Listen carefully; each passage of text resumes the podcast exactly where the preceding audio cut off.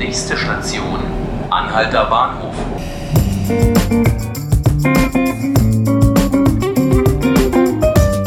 Herzlich willkommen, liebe Zuhörerinnen und Zuhörer zu 5 Minuten Berlin, dem Podcast des Tagesspiegels.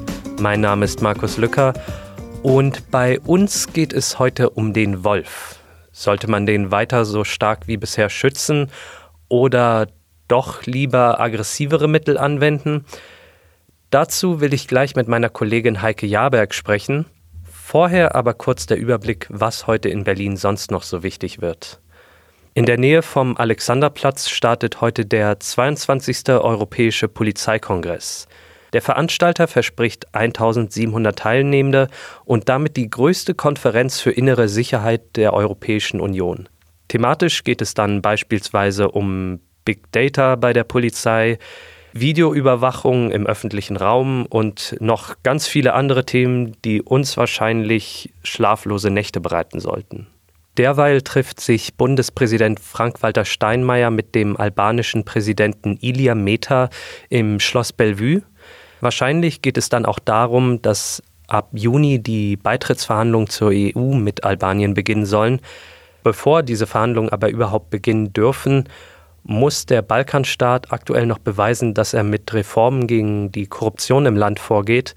Deshalb werden zum Beispiel auch gerade im Land bei allen Richtern und Staatsanwälten die Konten geprüft. Außerdem stellt heute in Berlin der Zentrale Immobilienausschuss sein jährliches Gutachten vor.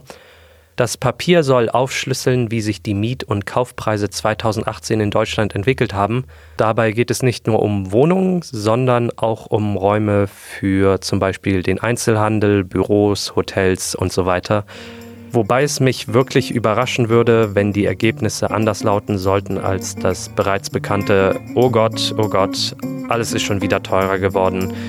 Mal sehen.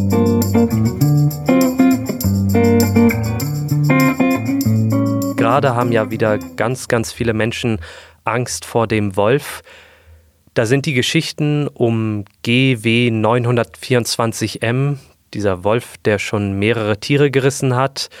Auch in Brandenburg werden immer wieder solche Fälle berichtet. Viele Politiker, Jäger und Bauernfunktionäre fordern deshalb, dass der umfangreiche Schutz des Wolfes aufgelockert werden sollte, also damit man ihn einfacher erschießen kann. Zu dem Thema habe ich mir jetzt meine Kollegin Heike Jaberg ins Studio geholt. Hallo Heike. Hallo Markus. Die Forderung nach mehr toten Wölfen ist ja momentan allgegenwärtig. Also eigentlich ist sie das, glaube ich, schon seit Hunderten von Jahren. Jetzt will ich dich fragen, wir haben mittlerweile 2019, Menschen waren auf dem Mond. Gibt es da nicht vielleicht mittlerweile auch irgendwie so eine Art bleifreie Alternative zum Abschießen des Wolfes?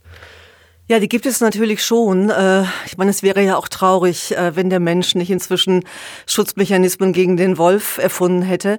Äh, die gibt es schon. Man kann ein bisschen was gegen den Wolf machen, indem man vernünftige Zäune baut. Die müssen dann entsprechend unter Strom gesetzt werden. Die müssen aber auch im Boden so tief verankert sein, dass der Wolf sich da nicht unten durchgräbt. Das macht er nämlich ziemlich gerne. Was sich auch bewährt haben, sind Herdenschutzhunde. Das sind große, kräftige Tiere, die keine Angst haben vor dem Wolf und dies mit dem Wolf aufnehmen und der Wolf auch Angst vor denen hat. Allerdings sind die eher so für, für Schaf- und, und Ziegenherden geeignet. Äh, bei anderen Herden kann das dann auch schon mal mit dem Hund ein Problem geben. Und man kann natürlich auch schauen als Tierhalter, dass wenn man Tiere in einer sensiblen Phase hat, zum Beispiel Mutterkühe, die kalben, dass man die auf einer separaten Wiese zusammenfasst und vielleicht auch mal bei ihnen bleibt, wenn man weiß, die werfen jetzt. Es gibt also diese Alternativmöglichkeiten. Trotzdem, du hast ja in den letzten Wochen immer mal wieder auch mit Bauern, Tierzüchtern und so weiter gesprochen. Die pochen relativ einstimmig auf die gewaltsame Lösung. Woher kommt das? Naja, man muss sehen, dass äh, Deutschland 150 Jahre lang wolfsfrei war. Daran haben sich natürlich auch die Tierhalter gewöhnt. Die haben bisher Zäune gebaut, damit ihre Tiere nicht ausbrechen, aber nicht damit der Wolf nicht reinkommt. Also für die ist das jetzt eine völlig andere Situation und auch muss man auch wirklich auch einräumen, auch ein Stück weit schwierig für die Bauern. Hinzu kommt, sie bekommen zwar die Schäden ersetzt, also wenn jetzt äh, der Wolf ein Schaf reißt oder eine Ziege Reißt oder so, dann bekommt der Bauer vom Land Brandenburg zum Beispiel 100 Prozent ersetzt des Schadens.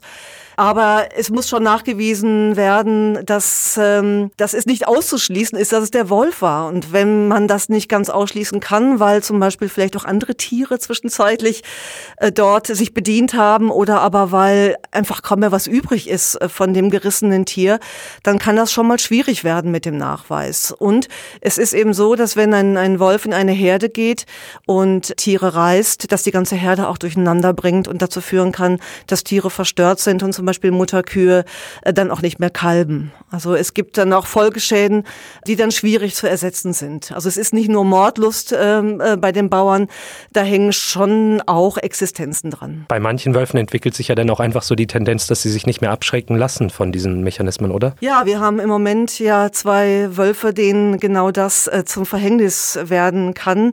Äh, zwei Wölfe, die zum Abschluss freigegeben sind, ein Wolf in Niedersachsen und ein Wolf in Schleswig-Holstein. Bei dem Wolf in Schleswig Schleswig-Holstein ist es so, der kam aus Dänemark und ihm haben seine Eltern beigebracht, dass Schafe gut schmecken und dass der Elektrozaun zwar ein bisschen blöd ist, aber einen auch nicht wirklich schädigt, so dass dieser Wolf immer wieder und immer wieder auf Schafe geht und sich auch wirklich von Zäunen nicht abhalten lässt. Und der Wolf in Niedersachsen hat diverse Ponys, Alpakas und Rinder auf dem Gewissen. Und in solchen Fällen ist es so, und das ist auch tatsächlich gesetzlich erlaubt, äh, in solchen Fällen dürfen Wölfe abgeschossen werden. Du warst jetzt selber für deine Recherchen in Brandenburg vor allen Dingen unterwegs. Schauen wir mal nach Berlin. Ich habe jetzt, stellen wir uns mal vor, ich halte irgendwie in meiner Wohnung in Charlottenburg oder in meinem Garten so ein Schaf. Wie viel Angst muss ich davor haben? Also muss ich Angst haben, dass jetzt der Wolf nach Berlin kommt? Also wahrscheinlich musst du größere Angst vor deinem Vermieter haben als vor dem Wolf. Oh je, stimmt. Nein, also der Wolf, äh, äh, die Wolfsrudel stehen nah bei Berlin, das muss man sagen. Also 20 Kilometer von Berlin entfernt haben wir schon das erste Rudel. Aber der Wolf wird einen Teufel tun, äh, nach Berlin zu kommen. Das ist nichts für ihn. Es ist zu dicht besiedelt, es ist zu laut. Ähm, und der tut sich auch schon schwer, die Autobahn zu überqueren. Also ganz viele Wölfe werden Verkehrsopfer. Und wenn sie nicht Verkehrsopfer werden, dann fallen sie auch oft äh, illegalen Wilderungen zum Opfer. Also die Wahrscheinlichkeit in, in Berlin einen, einen Wolf äh, zu sehen, die ist ungefähr so wie sechsmal im Lotto gewinnen, würde ich sagen. Ich habe irgendwann mal einen Fuchs gesehen. Das war so mein größtes Wildniserlebnis, das ich mal in Berlin hatte, direkt am Potsdamer Platz. Naja, auf jeden Fall vielen Dank, dass du hier warst, Heike. Sehr gerne. Das war 5 Minuten Berlin, der Podcast des Tagesspiegels. Falls Sie unsere nächste Folge nicht verpassen wollen, Sie können uns gerne abonnieren auf Spotify und iTunes. Mein Name ist Markus Lücker und ich wünsche Ihnen noch einen schönen Tag.